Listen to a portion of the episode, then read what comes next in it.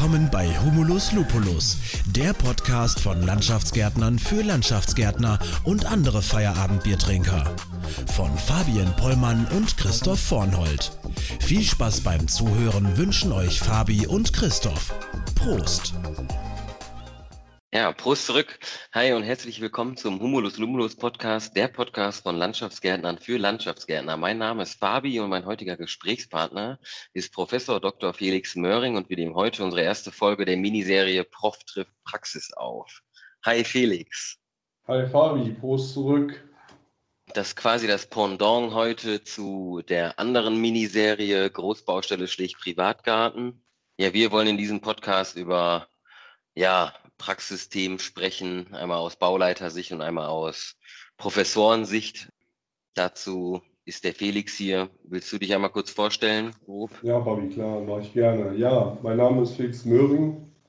Ich habe eine Professur für Bauwirtschaft und äh, Baubetrieb an der Technischen Hochschule Ostwestfalen-Lippe. Jetzt so seit knapp acht Jahren inne. Vorher äh, als technischer Betriebsleiter bei der Firma Hallersdorfer in Landshut gearbeitet betreibe nebenbei noch mit einem Geschäftspartner ein Ingenieurbüro für Baubetrieb, VCM Quadrat heißt das, sind so knapp 20 Mitarbeiter, wo wir sozusagen eigentlich hauptsächlich Nachtragsthemen und gestörte Bauabläufe gutachterlich bewerten und aufbereiten. Das hört sich viel an. An Leuten oder an Themen? Beides, ja. Gut, dann steigen wir direkt mal ein. Ähm, heutiges Thema ist äh, Stillstandskosten, Behinderungsanzeigen. Ähm, ich würde da gerne ein Praxisbeispiel nehmen. Und wir haben öfter mal Baustellen, wo wir, sag ich mal, ja, kleine Konflikte mit dem Hochbau haben, die sind nicht weit genug und haben ihre Gerüste noch nicht abgebaut. Wir wollen anfangen, wir wollen weitermachen und es stockt und der produktive Bauablauf kann so eigentlich gar nicht stattfinden. Ähm, wie ist da deine Einschätzung? Wie sollte man da am besten vorgehen? Also eher nur die schriftliche Keule rausholen oder erstmal so das Gespräch suchen mit dem Auftraggeber? Ja, also das ist eigentlich ja, sag ich mal, so eins der Hauptprobleme, die äh, im Gartenlandschaftsbau auftreten, äh, dass im Grunde genommen hier der Hochbau oder Vorgewerke nicht so weit sind, wie sie sein sollten und ihr quasi immer so auf die auflauft. Ja, ähm, ja. Und meine, meine, mein Tipp eigentlich ist immer natürlich aus der Theoriesicht ähm, gleich harte Keule raus. Ja? Also das heißt, äh, schriftlich die Bindungsanzeige abzusetzen, was auch nach der VBB so Vorschrift ist, äh, damit ihr einfach keine Ansprüche hinterher verliert. Das ist eigentlich immer so das Hauptproblem dass mit guten Reden natürlich vieles nett läuft, aber hinterher, wenn es dann um das, mhm. um das mehr Geld geht, letztendlich dann äh, doch wieder zurückgezogen wird und dann hast du nichts in der Hand. Ne? Ja, ja, ja. Ja, das, das sehe ich auch so. Aber wie, wie ist das denn? Meistens verfasst man das ja per, per Mail oder sag mal, sagt das in der Baubesprechung, okay, ähm, wenn ihr nicht sputet, dann, dann sind wir behindert. Sollte man da immer wirklich die, die, die Briefform nehmen oder, oder reicht es auch aus, wenn man das einfach per Mail schreibt oder das Protokoll mit aufnimmt? Ja, also es gibt ja, vom Bundesgerichtshof dazu ähm, eine höchstrichterliche Entscheidung, wie so eine Behinderungsanzeige auszusehen hat. Und äh, da drin ist aber nicht äh, sozusagen bestimmt, wie die rübergegeben werden muss. Das heißt also, man kann das auch per Mail machen.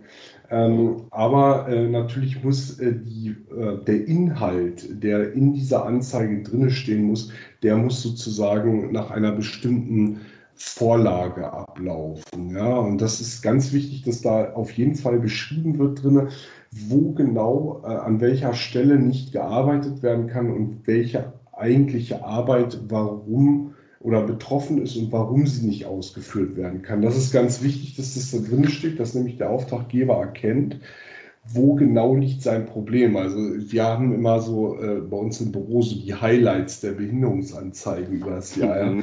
Und da gibt es äh, immer, gibt's da immer so schöne Behinderungsanzeigen, da steht dann einfach immer nur drauf, wir sind behindert oder sowas. Ja?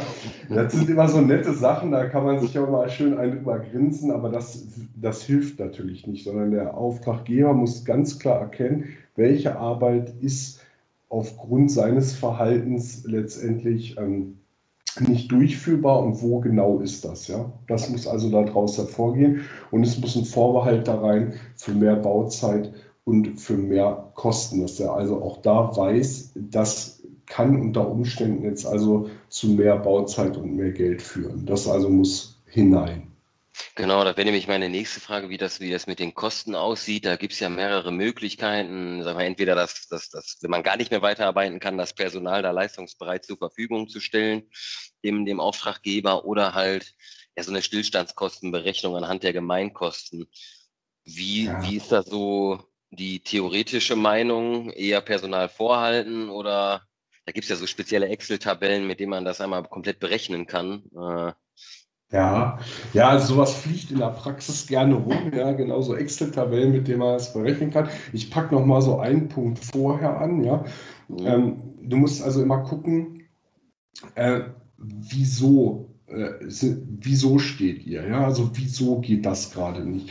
Und das kann jetzt zwei Wege haben, nämlich einmal, der Auftraggeber ordnet das an. Also er sagt, okay, ihr könnt jetzt hier nicht arbeiten, also arbeitet woanders oder wartet erstmal. Dann bin ich in einer, in einer Anspruchsgrundlage unterwegs, die in der VOB sich mit 2 Absatz 5 bezeichnen lässt. Und die kann man kalkulativ rechnen. Kommen wir gleich zu. Und dann gibt mhm. es den zweiten Weg.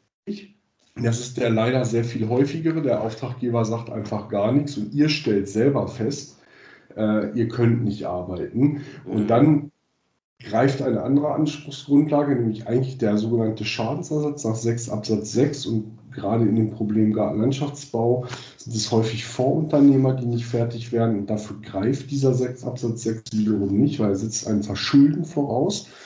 Und dann gibt es eine parallel geltende Anspruchsgrundlage, das ist der 642 BGB. Und für den darf dann sozusagen nach neuester aktueller Rechtsprechung ähm, vom Anfang letzten Jahres äh, sozusagen die vorgehaltenen Produktionsmittel äh, anhand der Urkalkulation abgerechnet werden und mit allgemeinen Geschäftskosten und Wagnis und Gewinn beaufschlagt werden. Also für die Praxis muss ich sagen, da kann man hier mal vielleicht sagen, was ist besser? Wie, wie macht man das? Grundsätzlich würde ich immer versuchen, mir so eine Anordnung zu holen vom Auftraggeber. Und das funktioniert eigentlich immer nur, indem man fragt, was soll ich jetzt tun? Ja? Mhm. Was soll ich tun? In der Baubesprechung fragen und sich das dann letztendlich dokumentiert aufzeichnen lassen. Und wenn ich das dann habe, dann bin ich in 2 Absatz 5 drin und dann kann ich sauber kalkulativ bestimmen. Und dann kommt da auch, äh, sagen wir mal, äh, auch mehr bei raus, als wenn ich jetzt äh, über ein 642 nur ein paar Produktionsmittel äh, berechnen lassen äh, kann. Mhm. Also sollte es quasi immer vom, vom Auftraggeber ausgehen. Voraussetzung ist, dass er das auch wirklich genauso sieht und auch anordnet dann schriftlich. Das genau. ist meistens nicht der Fall. Äh, genau, da wird er sich in der Regel auch versuchen zu zieren natürlich, ne? weil er das natürlich auch weiß, also zumindest die professionelleren Auftraggeber, die wissen das natürlich. Ähm, aber da sollte man hinarbeiten. Ja? Da sollte man auf jeden Fall hinarbeiten, wenn das ist. Ansonsten, wenn wir in dem 642 drin sind, dann ist wichtig, dass die Behinderungsanzeige rausgeht. Und dann ist es wichtig, dass ihr quasi eure Leistungsbereitschaft dokumentiert, dass ihr also das Personal wirklich vor Ort anbietet und sagt, so, wir stehen mhm. jetzt hier, wir sitzen im Bauwagen, wir spielen jetzt Skat gerade, weil wir können hier nicht arbeiten. Ja?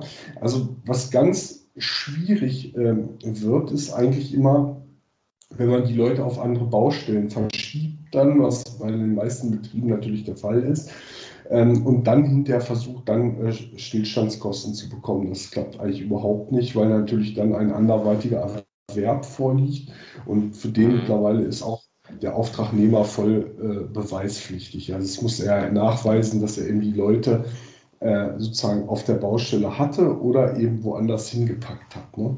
Also kann man fast, fast eher sagen, es ist besser, wenn man das Personal quasi und die Maschinen leistungsbereit vorhält und dem Auftraggeber quasi den Ball gibt und sagt so, hier hast du unser Personal, mach irgendwas damit. Genau, also das ist, sage ich mal, ich, ich sage es mal vorsichtig in Anführungsstrichen, das ist das Beste. Das würde man als Baubetriebler auch so sagen. Jetzt kommt natürlich dann der Jurist Der Jurist sagt, nee, nee, also nach 642, da ist ja noch ein Zusatz drin, da steht nämlich drin, was er böswillig zu erwerben unterlässt. Das heißt also, eigentlich muss man sagen, ihr seid zu verpflichtet, wenn ihr anderweitig einsetzen könnt, euer Personal auch anderweitig einzusetzen. Jetzt muss man allerdings so ein bisschen immer ähm, differenzieren dabei. Das Personal muss natürlich so eingesetzt werden, dass es woanders vernünftig, produktiv auch etwas erwirtschaftet. Wenn ihr das natürlich äh, äh nicht macht hier an dieser Stelle, äh, wenn, ihr, wenn ihr dann einfach nur zusteckt, die Leute, naja, dann äh, würde ich sagen, ist es immer besser, sie da stehen zu lassen. Ja, ja, ja. Ich meine, gut, das, das, das macht der Auftraggeber ja meistens nur für eine Woche mit, wenn er, wenn er hört, dass das in einer Stunde 300, 400 Euro kostet und dann sucht er irgendwie ja meistens Ersatzmaßnahmen oder stellt den Bauablauf dann irgendwie um. Genau. Hm, wie ist das denn mit dem, mit dem Bauablauf? So sag ich mal, ich, ich habe jetzt eine Baustelle kalkuliert und ich gehe davon aus, okay, da ist, da, da ist Baufreiheit, komm hin, da stehen überall noch Gerüste und der Auftraggeber sagt, ja, ja, da könnt ihr ja hier anfangen und dann, wenn ihr da fertig seid, dann fangt ihr an der anderen Ecke an und wieder hier und wieder da. Das ist ja, sag ich mal, erstmal in richtig, richtig unproduktiv. Sollte man da auch direkt eine Behinderungsanzeige schreiben oder direkt sagen, okay, nee, das ist mit Mehrkosten verbunden, hier mehr Arbeit, da mehr Arbeit oder beides zusammen mit, mit der Behinderungsanzeige direkt einen Nachtrag mitschicken? Wie ist, wie ist da so der Stand? Also hier ist eigentlich auch am besten, wenn er, wenn er anfängt, genau so etwas zu tun, äh, dann ihr ihr die Anordnung schon vorliegen. Ja? Und dann würde ich immer versuchen, direkt äh, über ein, äh, einen Leistungsänderungsnachtrag für geänderten Bauablauf zu gehen äh, und dann im Grunde genommen eine Kleinteiligkeit zu kalkulieren. Ja? Dass man also äh, dann nochmal sich in die Situation versetzt und sagt, so, wir sollten das Baufeld in 1 bauen. Jetzt müssen wir es in 28 Kleinteilen bauen. Ja. Äh, und dafür äh, legen wir einen zusätzlichen Aufschlag von x Prozent äh, da oben drauf. Da gibt es jede Menge Literaturwerte zu, wie man das vorkalkulativ auch vernünftig bestimmen kann. Das würde ich also immer anraten, so zu machen eher.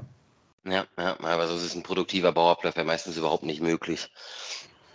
Und genau. ähm, meistens ist das ja so, wenn man das Wort Behinderung in den Mund nimmt, äh, stößt man ja direkt auf, äh, ja, ich sag mal, viele fühlen sich da halt persönlich durch angegriffen, aber ich denke, da sollte man sich nicht von abbringen lassen. Ähm, oder wie sieht das aus deiner Sicht aus?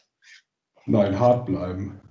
Also ja, äh, ja das ist, es nützt ja nichts. Ja? Es, ist, ja. Äh, es ist so und dann muss man sich damit auseinandersetzen, wie man den Bauablauf, sage ich mal, vernünftig ähm, ja, in Gang bringt an der Stelle. Ja, ja. Hey, ich nenne es auch gerne Störungsmeldungen, wenn ich das in der Baubesprechung mal an, ja, ansage, sage ich mal. Ja, okay. Ja, es ist ja im Endeffekt, im Endeffekt nur eine Störungsmeldung, sage ich mal. Klar heißt es dann schriftlich ähm, eine Baubehinderungsanzeige, aber ja, manchmal fühlen die Leute sich da wirklich echt persönlich angegriffen und sind da wirklich beleidigt dann auch. Ja, ja, das ist so. Das ist das, ist das was, äh, was Sprache macht. Ja, von daher ist es ja auch, äh, ist es ja auch interessant, äh, wenn man das durch einen anderen, durch einen anderen Begriff einfach ersetzt. Ja, also ja, finde ich ja. ganz interessant. Ja, ja. Mhm. Wobei man muss ja sagen, sag ich mal, die, die, die, die Gartenlandschaftsbaubranche ist da ja, ja nicht, nicht stiefmütterlich, aber im, im Vergleich zu anderen Gewerken, sag ich mal, reagiert der Landschaftsbau ja nicht ganz so hart wie andere Gewerke, oder? Nein, der, sowas der, nicht so mitgekriegt hat. Ja, der Landschaftsbau ist freundlich. Ja, genau, der ist freundlich und möchte nur arbeiten. So ist es.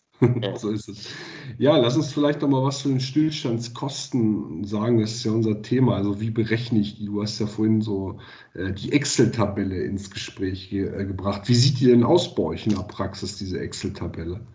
Ja, bei, bei uns ist das tatsächlich ein eine, eine vorformatierte äh, Excel-Tabelle, in der wir das EFB-Blatt ein, einhacken, sag ich mal, und die, ja, die vertraglich vereinbarte Bauzeit reinschreiben und dann den Behinderungszeitraum mit eintragen. Und daraus resultiert dann, ja, sag ich mal, der, die entgangenen Gemeinkosten, der entgangene Gewinn, der wird dann nachher errechnet und gibt eine Summe X aus. So mhm. sage ich jetzt mal 30.000 Euro.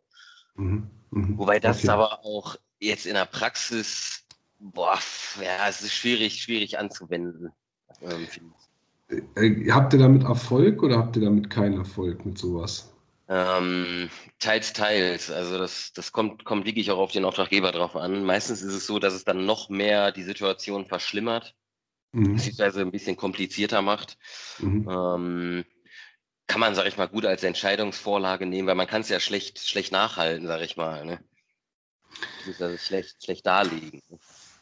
Ja, ähm, also grundsätzlich mal kann man sich eigentlich oder muss man sich einfach Folgendes in den Kopf holen. Die Mehrkosten, die man errechnet, müssen immer in Verbindung stehen mit dem äh, mit dem eigentlichen Störungssachverhalt. Das heißt, ähm, wenn ich jetzt sage, ihr, ihr, konntet da vorne auf einer Fläche von einem Gerüst nicht arbeiten, dann muss klar sein, die Mehrkosten, die ich geltend dafür mache, dass die auch genau sich auf diese Produktionsmittel und diese Kosten dort vorne beziehen. Das muss erstmal äh, auf jeden Fall hergestellt werden. Das heißt also, solche Tabellen, die jetzt einfach nur auf irgendeinen Verlängerungszeitraum nach hinten ja. gehen und den sozusagen so allumfassend packen, sind immer schwierig, weil diese Kausalität, wir nennen das Mehrkostenkausalität, die ist quasi, ja, sage ich mal, wir haben da auch einen Begriff für global pauschal nur gegeben oder man bezeichnet mhm. das auch baubetrieblich als einen sogenannten Makronachweis. Ja? Das ist so ein, so ein Begriff, den wir im Baubetrieb sehr häufig dafür verwenden. Und diese Makronachweise, die sind, sage ich mal, gerade wenn es in Richtung gerichtliche Auseinandersetzung geht, eigentlich nicht brauchbar in Deutschland mehr. Kann man eigentlich vergessen. Ja. Na, man muss also gucken, dass man eine Störung, die man mit einer Bindungsanzeige angezeigt hat und mit einer Abmeldung versehen hat, dass man dann diese Dauer mit dem Bezug auf die Produktionsmittel so verknüpft, dass man daraus genau kausal die Kosten ableiten kann. Machen wir mal ein Beispiel zu, dass das auch die Hörer irgendwie verstehen. Also wir sagen mal, wir äh, konnten an irgendeiner Fläche nicht arbeiten und für diese Fläche war, äh, die sollten wir auskoffern. Da ist ein Mobilbagger zum Beispiel vorgesehen worden. Und dieser Mobilbagger, der hat jetzt 16 Tage auf der Baustelle gestanden, ohne eingesetzt zu werden. Machen wir mal so einen einfachen Fall dazu. Mhm dann muss ich, dann kann ich nicht einfach sagen, ich hänge jetzt 16 Tage hinten an den Bauablauf dran und knall da mal alle BGKs und AGKs und W und G und solche Kalkulationsansätze drauf, sondern jetzt muss ich hergehen und sagen, jawohl, für diese Arbeit, für diese Erdarbeiten auf dieser Fläche war ein Mitarbeiter plus ein zweiter Mitarbeiter plus der Bagger vorgesehen. Und die konnten jetzt dort nicht arbeiten. Jetzt gehen wir mal nur auf das Gerät. Da muss ich also schauen, als erstes war dieses Gerät überhaupt kalkuliert. Also mhm. was war da überhaupt vorgesehen für? Dann muss ich dieses Gerät auf die 16 Tage hochrechnen und sagen, das hätte dieses Gerät quasi gekostet an diesen 16 Tagen. Ja, dies war also der Einsatzzeitraum dieses Geräts mit den hinterlegten Kosten aus der Kalkulation. Und jetzt gibt es weitere Baubetriebsansätze dazu. Das heißt, man geht davon aus, dass dieses Gerät dann die ersten zehn Tage voll gerechnet wird. Ja, das heißt also, alles, was in der Kalkulation drin steht, wird voll durchgerechnet. Alles, was ab dem elften Stillliegetag quasi dann anfällt, das wird also auf Basis der Baugeräteliste Geräteliste gerechnet, das wird dann sozusagen nur noch mit 83 Prozent gerechnet. Das heißt also, ich muss dann den Kalkulationsansatz nach unten fahren. Das hat etwas damit zu tun, dass die Abschreibung ähm, also dass der Verschleiß des Gerätes ja nicht so da ist, wenn er nur steht. Das hat was damit ja. zu tun, dass er keinen Treibstoff braucht und so weiter. Ja. ja? Genau. So sehe das dann im Grunde mal so ganz vereinfacht gesprochen aus. Also ich muss also genau gucken bei den Produktionsmitteln, äh, was habe ich da eingesetzt, wie sind die kalkuliert worden und muss ich unter Umständen aufgrund des Stillstandes noch Bereinigungen vornehmen. Das hört sich ja erstmal nach einer ganzen Menge Berechnungen an. Ne?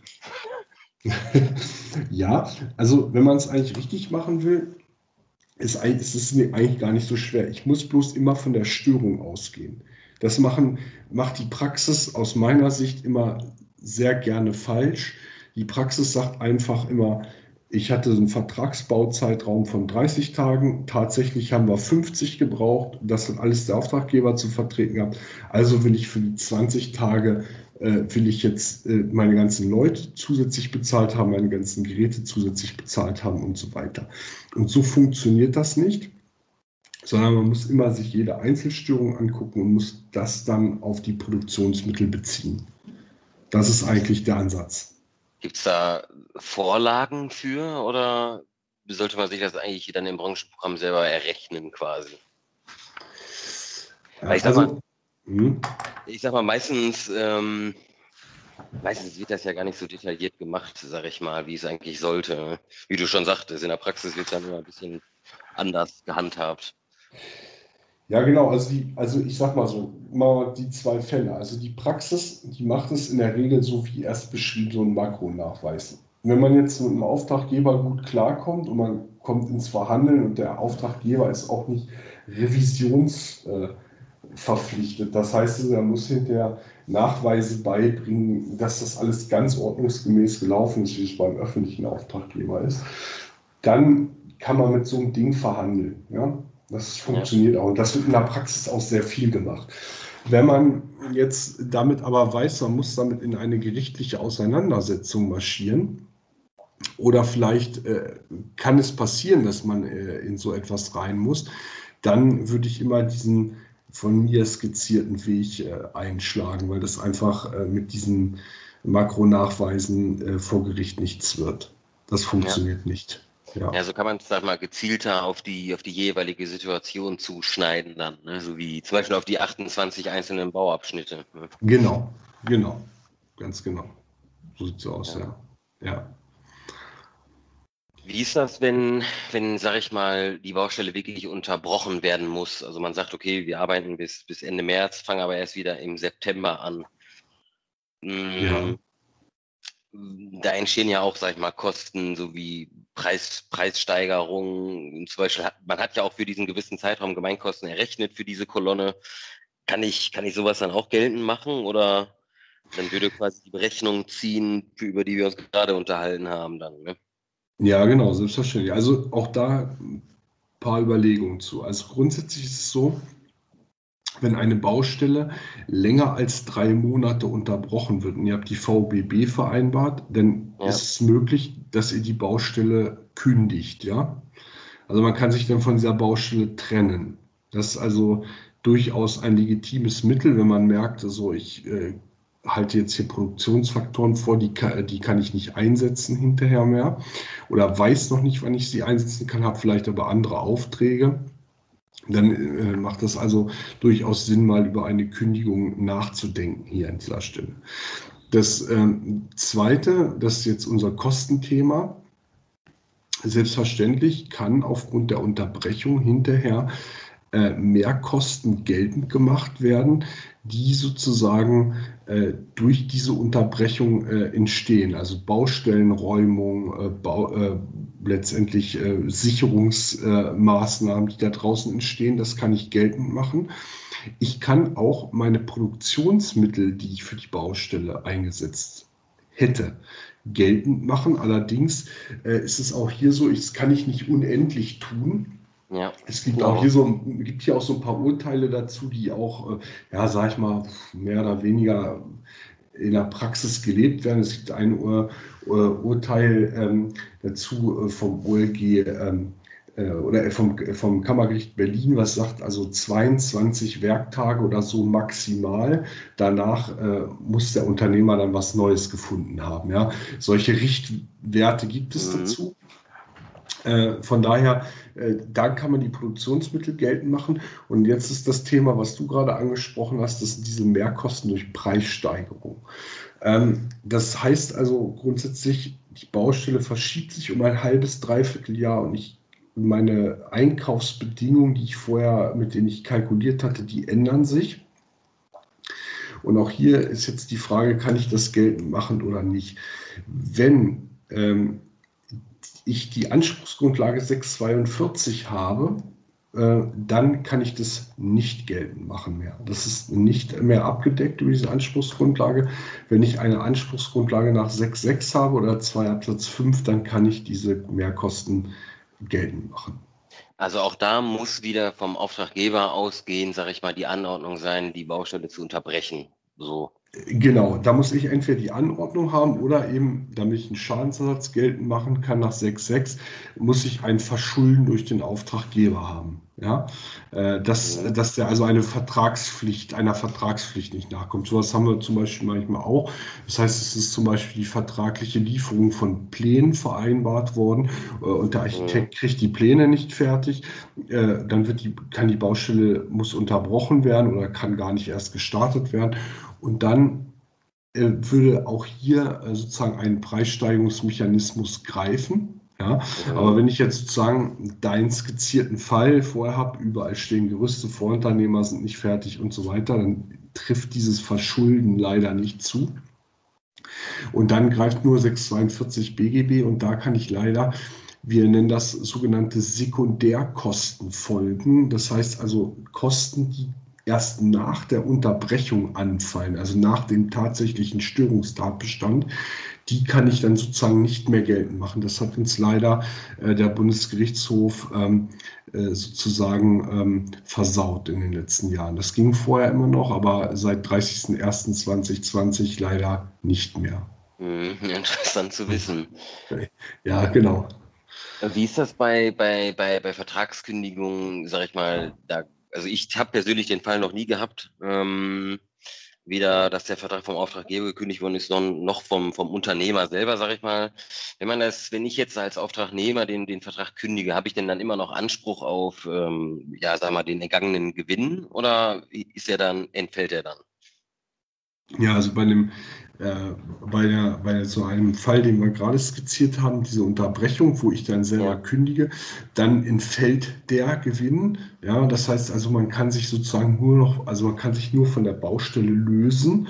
Man kriegt mhm. aber die Kosten, die dadurch entstehen, also was weiß ich, man muss noch was wegräumen, aufräumen, ja. vielleicht noch Material irgendwo schon eingekauft und so weiter das kriegt man vergütet, aber ansonsten lässt, lässt sich damit jetzt nicht noch ein entgangener äh, Gewinn oder etwas dergleichen äh, dann ansetzen. Das geht also nicht mehr, sondern es ist wirklich sozusagen ein, äh, ein juristischer Trennungsschnitt hier, damit man einfach die Möglichkeit hat, in einen neuen äh, lukrativen Auftrag hineinzugehen und seine Produktionsmittel sozusagen direkt wieder einsetzen zu können. Ja. Okay, aber wenn der, sag mal, wenn der Vertrag vom Auftraggeber gekündigt worden werden würde, dann hätte ich aber Anspruch auf den gegangenen Gewinn. Theoretisch. Äh, so ist es ja. Also wenn es sich äh, um eine, eine, sogenannte freie Kündigung vom Auftraggeber handelt, das, äh, äh dann, dann gibt es die volle Vergütung ähm, abzüglich äh, ersparter Kosten, abzüglich genau. anderweitigen ja. Erwerb. Ganz genau. Ja, ja. ja. Okay. Ja, interessantes Thema. Ich meine, gut, Behinderungsanzeigen starten oder ja, werden ja meist schon vor, vor weit vor Baubeginn gestellt, wenn jetzt der Auftraggeber, sage ich mal, seine Mitwirkungspflicht äh, nicht erfüllt und keine Pläne liefert, keine Freigaben, ähm, keine Freigaben für Material gibt oder, oder ähnliches. Und ich sag mal, da kommen wir dann ja automatisch auch wieder in diese Kostenschiene dann, ne? je nachdem, genau. wie sich die Baustelle dann verzögert. Ne? Ganz genau. Ja, wie sieht es denn aus eigentlich bei euch? Wie, mit wie vielen Projekten habt ihr es denn so zu tun bei euch im Betrieb im Jahr, die, äh, wo es äh, solche Stillstandsprobleme oder Hemmungsprobleme auf der Baustelle gibt? Ja, man muss ja sagen, also ähm, tendenziell eher da, wo viele andere Gewerke mitwirken. Also gerade mhm. gerade bei gerade bei Neubauten, aber auch natürlich am Anfang, wenn irgendwelche Grundlagen fehlen, Pläne fehlen, Freigaben fehlen, die Freigabe von Nachträgen fehlen und so weiter und so fort. Ne? Da kommt man ja ganz schnell dann ähm, in die Prämisse, dass man nicht weiterarbeiten kann und dann muss man das einfach machen. Ne? Ja, ja. Und das heißt aber, ihr habt das äh, auf, äh, auf so Baustellen, so Wohnungsbau eher, oder? Oder habt ihr das auch, wenn ihr in euren freien Landschaftsbaustellen unterwegs seid? Also, was weiß ich, Flussrenaturierung oder so, habt ihr das da auch? Ja, da haben wir es auch. Ja. Da habt ihr es auch, okay. Ja. Und woran, woran liegt das, dass wir vielleicht mal so ein paar ja, Gründe dafür haben, warum sowas überhaupt dort eintritt bei solchen Baustellen? Ja, ich sag mal, bei, also die Gewässerrenaturierung ist jetzt tatsächlich nicht mein Steckenpferd, aber da ist es meistens so, wenn, sag ich mal, die Bodenbeschaffenheit anders ist als ausgeschrieben zum Beispiel oder wenn jetzt ja. etwas mit Abfuhr ist und so weiter. Also ich kann da eher für einen, für einen reinen Landschaftsbau sprechen. Und da ist das ja, sag mal, dieses ganz typische Hochbau, ne? Sag mal, Gerüst ja. steht rum, andere Gewerke behindern mich, rauben mir den Platz und, und so weiter und so fort. Aber wie gesagt, es fängt ja meistens schon eher an, wenn der Auftraggeber oder der Auftraggebervertreter halt ja, seine Mitwirkungspflicht einfach nicht erfüllt. Das ist ja auch häufig ein Grund dafür, dass sich halt eine Baustelle verzögert oder einfach schon zu Ärger führt am Anfang. Ne?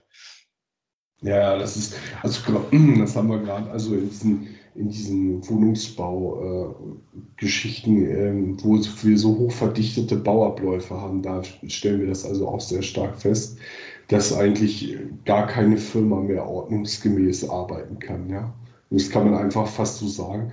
Keine Firma kann mehr ordnungsgemäß arbeiten, so wie ausgeschrieben, äh, sondern jeder äh, wartet eigentlich immer auf das Vorgewerk, auf die Fertigstellung des Vorgewerkes. Ne? Oder wie bei euch eben äh, Fassade, Gerüste weg, äh, Erdleitung rein, Erdaushub, äh, Verfüllung und so weiter. Ja. ja, und das Problem, was dazu kommt, ist natürlich auch noch, sag mal, diese, diese Schnelllebigkeit. Ich sag mal, die Landschaftsgärtner kommen ja schon fast auf die Baustelle, wenn gerade mal, weiß ich nicht, der Dachstuhl gesetzt worden ist. Ne? Also ja theoretisch müsste man ja viel, viel später anfangen, wenn wirklich gar keiner mehr auf der Baustelle ist. Dann würde es funktionieren, aber dann macht der Auftraggeber oder sag mal, der, der, der Bauherr dann natürlich auch Stress, weil er das Gebäude fertigstellen will. Ne? Ja, ganz genau. Ja. ja, ganz genau. Ja, ja, ja. Ja, das ist einfach, also wir sprechen so von sogenannten hochverdichteten äh, Abläufen und ähm, das ist vielleicht auch mal ganz interessant, so für die Zuhörer. Da gibt's, äh, also der Bund hm, hat vor ein paar Jahren, drei Jahren, mal eine Kommission gegründet, die herausfinden sollte, warum denn so viele Baustellen in Deutschland schief laufen. Ja, da hat man also sich schwerpunktmäßig also mit den Großbaustellen in Deutschland beschäftigt und hat also hier äh, Untersuchungen äh, zugemacht, also ganz hochtrabend, ganz wissenschaftlich und so weiter. Und die Kommission hat ein paar so Kernhandlungsfelder herausgefunden. Und das, Haupt, äh, das Haupthandlungsfeld, was äh, sie herausgefunden haben, was sie klar dargelegt haben, ist, dass man erst planen sollte und danach bauen sollte. Also das ist, äh, dafür hat man also eine solche Kommission eingesetzt. Äh, also ich sag mal, um äh, Selbstverständliches festzulegen und aber genau das ist der Fakt, das haben wir nicht mehr auf unserem Baustellen, sondern durch, diese, durch diesen Investorendruck, der da drauf ist, also um möglichst schnell Rendite aus den Projekten rauszuholen, wird also quasi Plan und Bauen äh, verschmolzen. Ja? Also man plant parallel zum Bauen ja. weiter ja. und das äh, merkt ihr draußen auf den Baustellen. Ja, das, das ist auch ein Hauptproblem. Das ist ja, ja. ja, ja, das ist das Hauptproblem. Ja. Da müsste man eigentlich wieder von wegkommen, was aber dann dazu führen würde, dass sozusagen also der ganze Planungs- und Bauprozess deutlich länger dauert und damit eben häufig äh, die Bauherren einfach gar keine Finanzierung mehr bekommen für so etwas. Ja. Genau, ja, da bin ich auch mal gespannt. Vielleicht unterhalten wir uns über das Thema nochmal in fünf oder zehn Jahren. Vielleicht hat sich ja was gebessert oder ist es noch schlimmer geworden? Also ich mache mir äh, wenig Sorge, ehrlich gesagt, äh, dass, ähm, dass wir arbeitslos werden an der Stelle.